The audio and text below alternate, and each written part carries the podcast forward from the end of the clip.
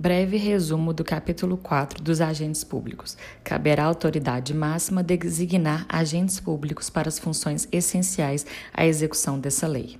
Eles serão preferencialmente efetivo ou permanente. Deverá ser observado o princípio da segregação de funções e inclui-se eh, os órgãos de assessoramento jurídico e controle interno. Em regra, as licitações são conduzidas por agente de contratação, obrigatório ser efetivo ou empregado público permanente. Ele atua até a homologação, mas não homologa. No diálogo competitivo, é obrigatório a comissão. O agente de contratação tem responsabilidade individual e será auxiliado por equipe de apoio.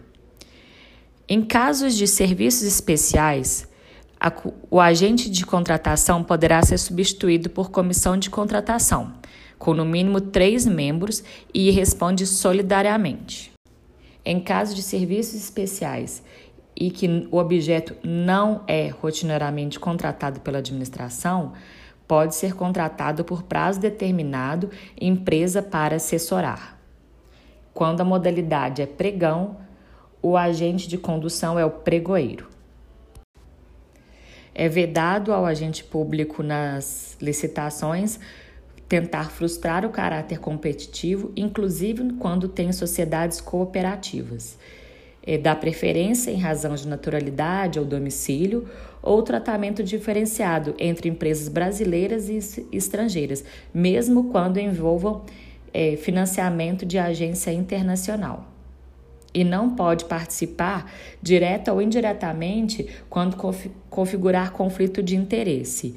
E essas vedações se estendem aos terceiros que auxilie, a equipe de apoio ou então aquele que presta assessoria técnica.